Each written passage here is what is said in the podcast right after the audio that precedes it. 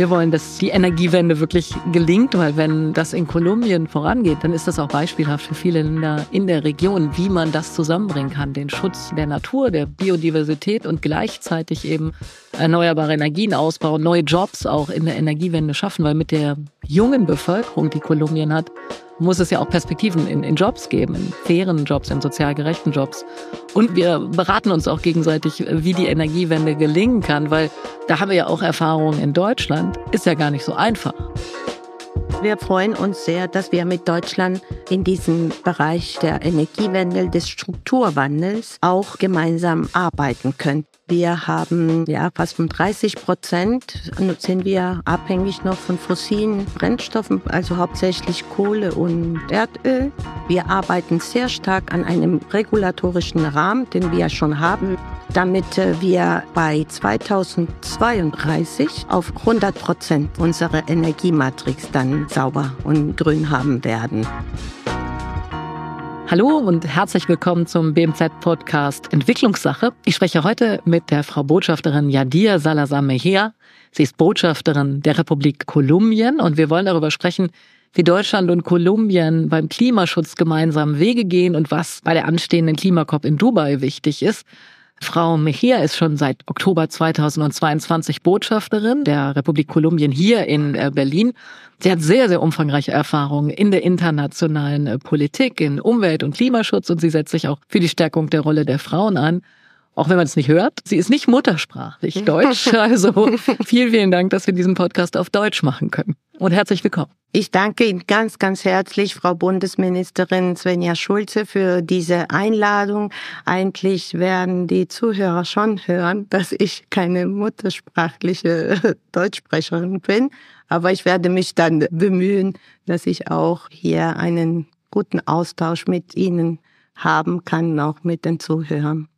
Ja, ganz wunderbar. Ich habe es eben schon angesprochen, UN-Klimakonferenz steht jetzt wieder an in Dubai und da wird jetzt ganz viel davon geredet, dass es da einen Stocktake gibt, also eine Feststellung, wo stehen wir eigentlich äh, im Klimaschutz. Und wenn man sich das ansieht, dann merkt man also auch heute schon, wie stark die Auswirkungen des Klimawandels sind, was Dürre, was Überschwemmungen in den vielen Ländern der Welt anrichten. Wie ist eigentlich diese Klimakrise in Kolumbien heute spürbar?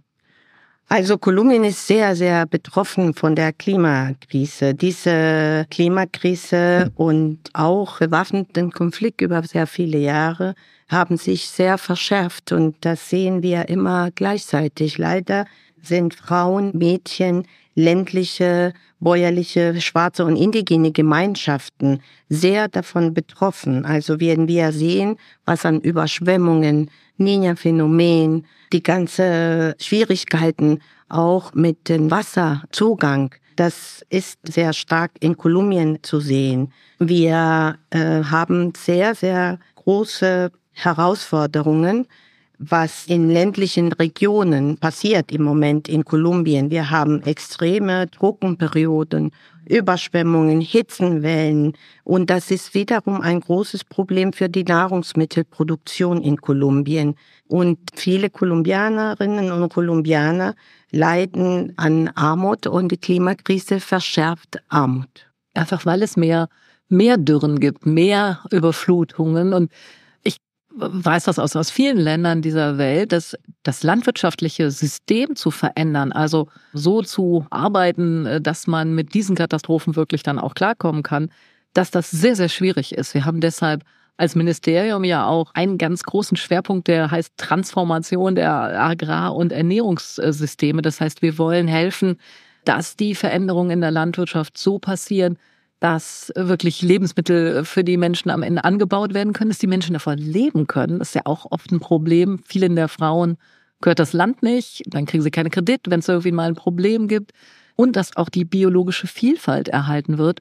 Und meine Erfahrung da ist, das ist gar nicht so einfach. Man muss wirklich eine Menge da voranbringen und es kostet eben auch Geld. Wie macht Kolumbien sowas eigentlich? Ist ja jetzt kein, kein reiches Land. Also bevor wir von Geld reden, möchte ich auch gerne, ähm, das, das stimmt auch. Äh, ich möchte jetzt sagen, dass wirklich die Hauptursachen für diese Ernährungssicherheit nicht nur die Knappheit ist, äh, sondern auch den Zugang zu Nahrungsmitteln. Die ärmsten und die am stärksten gefährdeten Bevölkerungsgruppen leben am Rande der städtischen Zentren so wie Sie eben gesagt haben, Land, äh, Landwirtschaft ist nicht in der Stadt, sondern auf dem Land. Und die sind besonders anfällig, weil sie nicht genügende Versorgung mit Grundnahrungsmitteln haben. In Kolumbien möchte ich gerne erwähnen, zum Beispiel sind äh, Nutzpflanzen wie Maniok, Reis, die sehr geliebten Bananen hier in Deutschland, Kartoffeln, Zuckerrohr, Mais und Bohnen am stärksten von den Auswirkungen des Klimawandels betroffen. Diese Nahrungsmittel sind in der Ernährung Kolumbiens am stärksten gefährdeten Haushalte und die spielen eine sehr, sehr große Rolle. Also die Produktion von diesen Nahrungsmitteln ist besonders gravierend betroffen in Kolumbien und natürlich spiegelt sich das in unserer Ernährungssicherheit. Ich möchte ein paar Zahlen erwähnen. Zum Beispiel 2022 waren 30 Prozent der kolumbianischen Bevölkerung von Ernährungssicherheit betroffen. Wir sind ein Land von circa 55 Millionen Einwohner, darunter 3,5 Millionen Migranten und Migrantinnen. Und das bedeutet, dass 15,5 Millionen Menschen keinen ausreichenden Zugang zu Nahrungsmitteln in Kolumbien haben. Also das heißt, die können sich die Nahrungsmittel am Ende des Tages nicht leisten. Es sind zwar welche da und beides ist schwierig, die Produktion der Nahrungsmittel, weil eben mehr Trockenheit, mehr Hitze, mehr Überschwemmungen da sind. Richtig. Das macht die Lebensmittel teurer und das führt dann nochmal dazu, dass mehr Menschen sich das nicht leisten können. Also das ist ein Riesenproblem. Ja, ne? das ist zurückzuführen auf strukturelle Faktoren, wie Sie gesagt haben, Ministerin, Armut, aber auch konjunkturelle Arbeitslosigkeit, auch Gewalt, Explosion und konjunkturellen Faktoren, die mit den extremen Wetterbedingungen und, äh, wie ich erwähnt habe, Nino und Nina-Phänomene sowie Dürren und Überschwemmungen zurückzuführen. Und da würde ich gerne auch ein sehr großes Thema erwähnen, und zwar Frieden. Äh, man würde denken, was hat dann Frieden mit Hunger zu tun? Nämlich, es ist ein äh, großes Problem, weil in diesen Regionen, wo es kein Frieden herrscht, können die Leute, es gibt in diesen Regionen genügende Nahrungsmittel, aber die Leute können nicht zu diesen Nahrungsmitteln kommen, weil es Gewalt gibt, weil die Leute vertrieben werden. Und daher gehört zur Ernährungssicherheit Frieden. Und das ist nicht nur in Kolumbien, sondern in der Welt. Wo es Krieg herrscht, es ist nicht möglich, die Ernährungssicherheit auch lokal und international zu gewährleisten. Ich möchte ein Beispiel nennen, wenn ich darf, Ministerin, noch, man würde sich denken, wenn ein Krieg halt in der Ukraine gibt, was hat das mit Kolumbien zu tun? Eine Menge. Und eine Menge nicht nur für die Leute, die sich das leisten können, sondern für die Ärmsten. Was bedeutet das? Düngermittel. Wie Sie wissen, international ist Lateinamerika auch sehr abhängig von und Kolumbien von diese Düngermittel. Die kommen größtenteils aus Russland leider. Ja, ja genau. Und äh, was ist passiert nach dem Aufbruch dieses Krieges?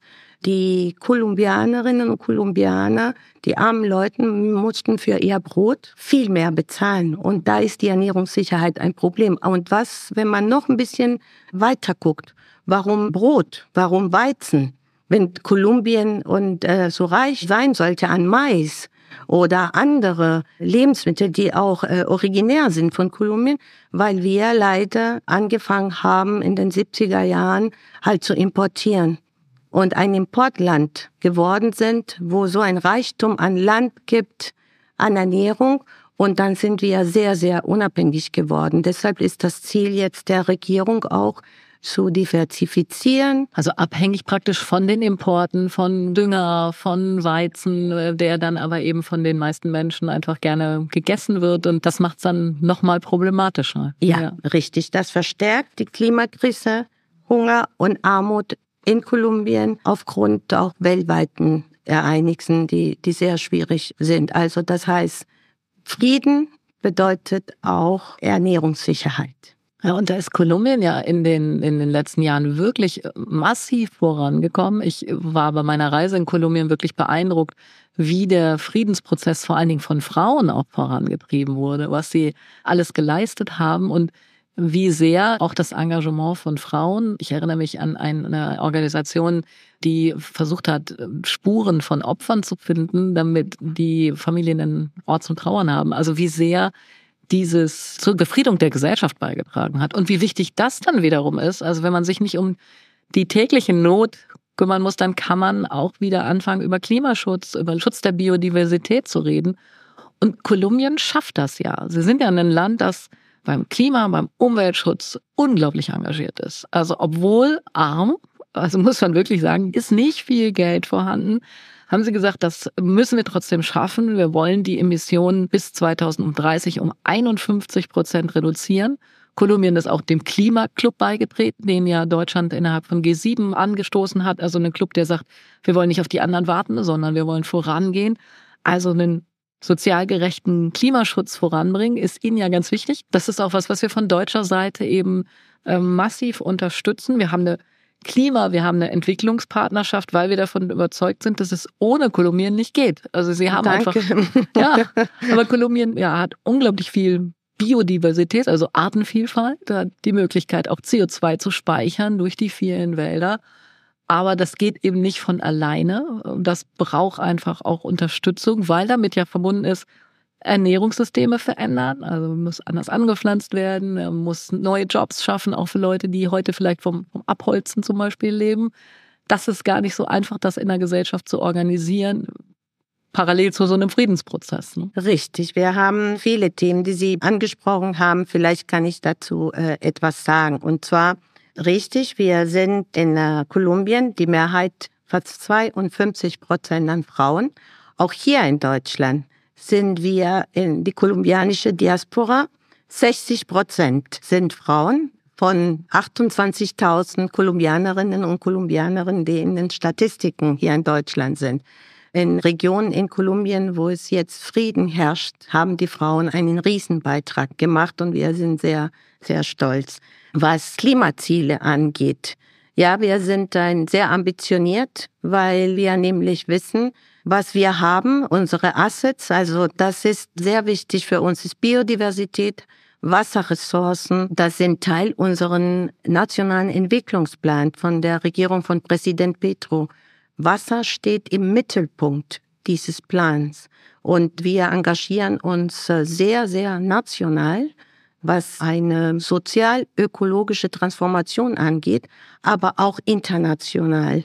Und wir wissen natürlich unsere Pflichten auch und wir machen das natürlich aus eigener Überzeugung auch.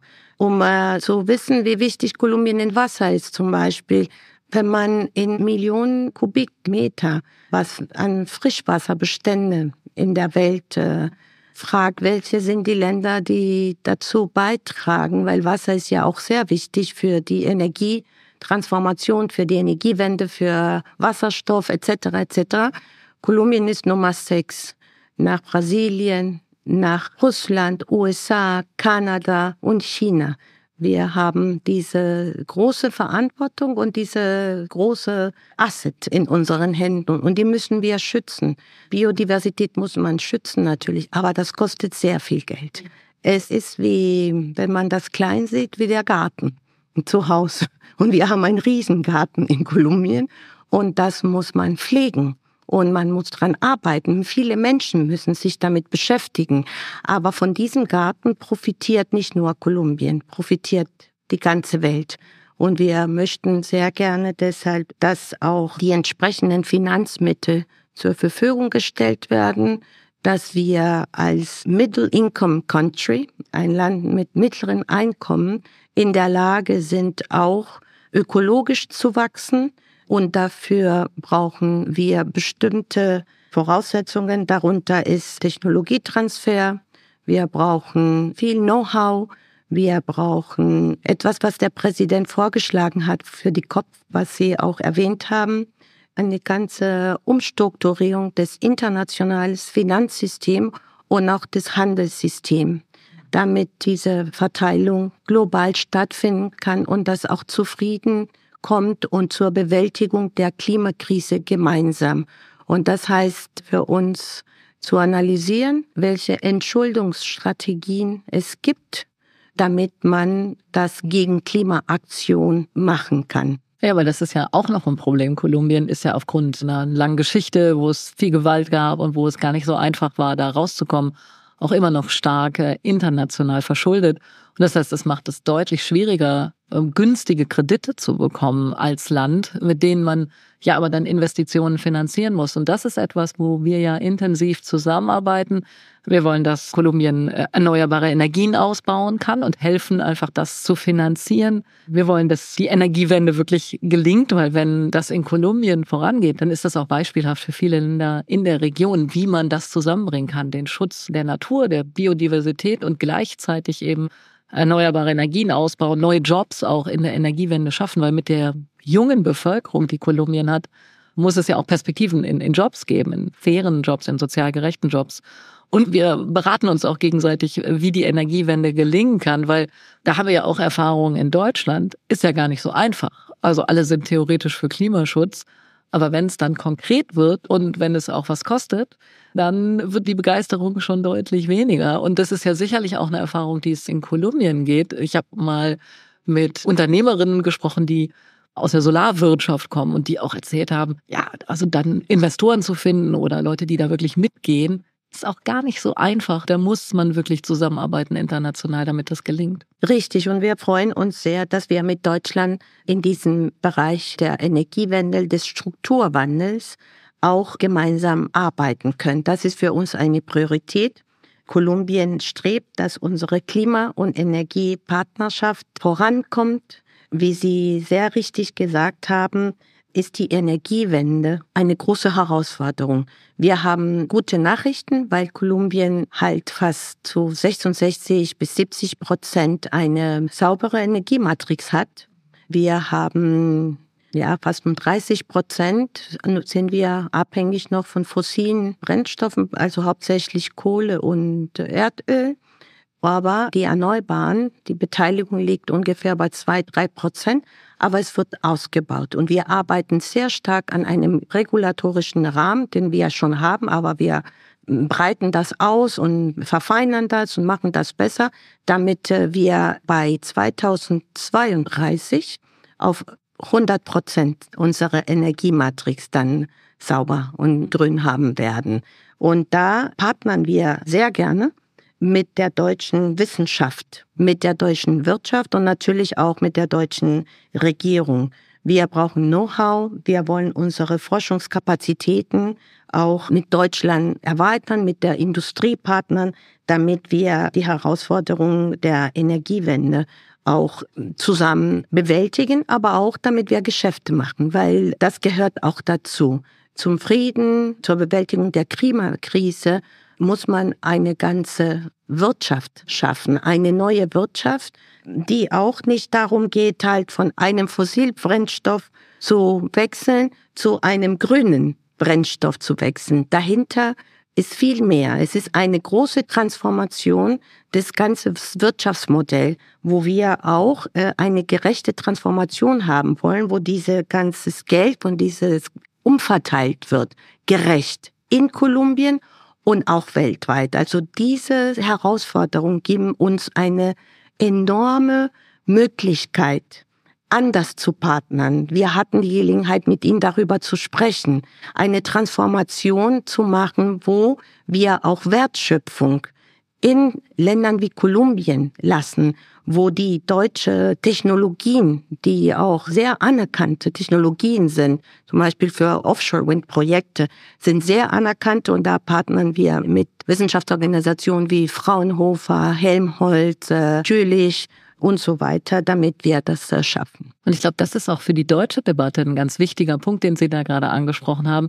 Wir müssen viel stärker auch Wert darauf legen, dass es eben Wertschöpfung, das heißt Arbeitsplätze, Weiterverarbeitung von dem, was an Rohstoffen in Kolumbien zum Beispiel vorhanden ist, Weiterverarbeitung in den Ländern geht. Bisher hat Deutschland ja sehr stark selber sozusagen Rohstoffe veredelt und dann international in der Welt verkauft. Da ändert sich aber gerade eine ganze Menge. Kolumbien ist äh, selbstbewusst, sagt nein, wir wollen eben auch einen Anteil haben und wir wollen faire Partner sein. Und ich glaube, das ist was, was unsere Beziehung da auch, auch sehr auszeichnet und was nicht überall auf der Welt selbstverständlich ist.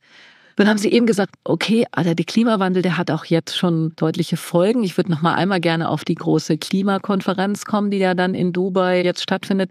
Da steht ja sehr im Zentrum das, was es an Schäden und an Verlusten heute schon in der Welt gibt und was wir auch mit allen Anstrengungen und auch wenn wir ganz viel CO2 reduzieren und sehr schnell reduzieren, nicht mehr wegbekommen werden. Da leidet ja auch Kolumbien gerade sehr. Wir haben es jetzt gerade geschafft, uns international auf so einen Fonds zu einigen, aus dem dann Schäden und Verluste auch bezahlt werden sollen. Es diskutieren jetzt weiter, wer da eigentlich alles einzahlt. Also Deutschland findet, es müssen alle einzahlen, die eben auch große Emissionen auf der Welt verursachen. Also sind nicht nur die bisherigen traditionellen Industrieländer, sondern das ist zum Beispiel äh, auch China, äh, die damit einzahlen müssen. Also das ist aber noch in der Diskussion. Wie wichtig ist das für so ein Land wie Kolumbien mit den vielen Fortschritten, die Sie ja schon gemacht haben? Dass es so einen Fonds äh, wirklich gibt und dass da auch eingezahlt wird. Haben Sie da Hoffnung? Sind Sie da in den Diskussionen mit dabei? Also wir sind sehr optimistisch, Kolumbianerinnen, Kolumbianer. Grundsätzlich. Grundsätzlich von Natur. Natürlich ist äh, das Finanzthema sehr wichtig, hat Präsident Petro auch in einem Paris-Gipfel sehr deutlich erwähnt und wir hoffen sehr, dass wir ähm, zum Action kommen. Kolumbien hat sich in den wichtigsten internationalen Foren dafür eingesetzt, natürlich, dass ein globales Abkommen geschlossen wird, um den, diesen Übergangsprozess der Überwindung der Abhängigkeit von fossilen Energieträgern einzuteilen und eine globale Diskussion halt über den gerechten Übergang, weil es soll einen gerechten Übergang der fossile Energien exportierenden Ländern zu fördern, in der die Bedürfnisse und Anforderungen dieser Staaten an der Rest der Welt auf transparente Weise auch ermittelt werden können. Also dies muss wirklich einhergehen mit einer Reform. Also das ist, geht über die COP auch hinaus, der internationalen Finanz- und Handelsinstitutionen, um die Ziele halt und die Dringlichkeit des Handelns gegen diese Klimakrise im Einklang zu bringen, von der halt, äh, der Präsident hat das auch in den Vereinten Nationen erwähnt, das Überleben eigentlich von uns allen abhängig ist. Ich denke, das ist jetzt sehr ernst. Ich denke, alle Länder nehmen das auch sehr ernst. Also ich bin nicht direkt mit involviert in COP-Abstimmungen, aber auf jeden Fall unsere Umweltministerin, Frau Mohammed, ist im sehr engen Gespräch mit der deutschen Regierung, mit den ganzen Verhandlern hier, mit ihrem Ministerium auch, mit ihrem Staatssekretär, Herr Plasbart, und auch mit äh, Frau Morgan. Und das Deutschland hat eine sehr offene Haltung gegenüber unsere Sorgen und wir partnern sehr viel in Biodiversität. Also auf jeden Fall das Thema Verschuldung ist ein sehr, sehr großes Thema, aber auch eine sehr große Gelegenheit und eine Opportunity, so Window für alle. Ich denke, wenn man das projektbezogen macht, so eine Entschuldung zu schaffen, wenn man große transformative Projekte gegen diese Entschuldung machen kann, da kann man wirklich zu der Dekarbonisierung in der Welt äh, sehr, sehr viel beitragen. Und Deutschland ist ja eines der wenigen Länder, was solche Schuldenumwandlungen macht. Ne? Wir haben ja auch Vereinbarungen, Debt Swaps, also das sind im Grunde genommen Vereinbarungen, dass Deutschland auf die Rückzahlung von Geld verzichtet, wenn das Land dann eben zum Beispiel in den Klimaschutz investiert. Oder aber auch das, was wir gemeinsam an Bemühungen gemacht haben, um die Weltbank äh, zu verändern, dass sie eben hilft. Sie vor allem, Sie sind ja, ja sehr stark engagiert. Ja, und es ist so wichtig, dass so eine große Finanzinstitution eben auch hilft, Klimaschutz voranzubringen, den Verlust von Biodiversität aufzuhalten, das für die Länder attraktiver zu machen. Weil wenn so eine große Weltbank das macht, äh, ist eben der größte Entwicklungsfinanzierer in der Welt, dann hat das auch Auswirkungen auf das restliche Bankensystem, auf die vielen Entwicklungsbanken in den Ländern und auf die anderen. Und das zusammenzubringen, also diese notwendigen Finanzen äh, wirklich auch zusammenzukriegen für diese ganzen Veränderungen, ich glaube, das ist sehr wichtig. Da guckt die Welt immer auf Deutschland. Wir schaffen das. Wir haben in der internationalen Klimafinanzierung zugesagt, dass wir 2025 6 Milliarden jedes Jahr dafür finanzieren werden. Und wir schaffen es jetzt schon ab 2022, diese Summe wirklich jedes Jahr aufzubringen, weil wir auch sehen, wie wichtig das ist. Das Beispiel Kolumbien zeigt aber auch nochmal, wie viel Geld eigentlich gebraucht wird, um so ein ganzes Wirtschaftssystem umzubauen, um Klimaschutz sozial gerecht zu machen. Ne? Allein ich möchte diese Zahl erwähnen, die kennen Sie, Frau Ministerin, aber wenn ich die wiederholen darf, weil das hat einen ganz großen Einfluss auf den Paris-Abkommen. Und zwar würden wir uns einen Moment wünschen, wo Kolumbien die ganze Kohle, die wir jetzt exportieren, nicht mehr exportieren würden. Weil, wie der, unser Außenminister Herr Lever gesagt hat, wir wollen diese Kohle nicht nach Deutschland exportieren. Deutschland will es auch nicht importieren. Aber wir befinden uns in einer Polykrise. Energie, Klima, Ernährungssicherheit. Und dann müssen wir das natürlich machen. Aber stellen wir uns vor, wir exportieren diese Kohle nicht mehr. Dann müsste Kolumbien für unsere eigene Handelsbilanz 12 Milliarden Euro schaffen. 12 Milliarden. 12 Milliarden. Woher? Also da haben wir unsere Reindustrialisierungspolitik, unsere ganze Strategie, unsere Just Transition Roadmap. Aber das schaffen wir nicht alleine. Und ohne Finanzmittel ist es nicht möglich. Ohne ein JETP zum Beispiel, ohne die, ein PTX-Fonds, wo wir Infrastrukturen schaffen.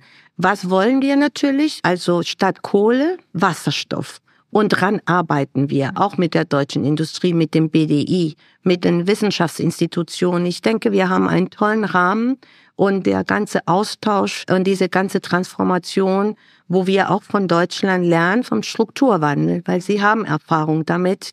Wir noch nicht, aber wir sind dabei. Aber es sind nicht nur staatliche Akteure, und das wollte ich auch erwähnen, bezüglich der bilateralen Beziehung, auch aber bezüglich der COP. Also Kolumbien auf jeden Fall sehr ambitioniert. Wir wünschen uns ambitionierte Abkommen für die COP, weil es ist wirklich, die Krise bedankt sowas und auch krisengemäß Abkommen. Wir wünschen uns natürlich, dass wir mehr Finanzierungsmittel äh, mobilisieren können, aber auch eine stärkere Kooperation, nicht nur zwischen Ländern, sondern auch zwischen NGOs, zwischen, also alle Akteure müssen mit involviert sein. In, im, Im Strukturwandel in Kolumbien allein, die Gewerkschaften, die sind sehr wichtig. Ohne dass man diese Akteure der Zivilgesellschaft wirklich nicht mit involviert, auch zu denen spricht, auch von der COP aus, in den bilateralen Beziehungen, wird es nicht möglich sein, dass wir so einen Riesenwandel schaffen können. Und das internationale System und das internationale Handelssystem sollen auch eine Rolle spielen.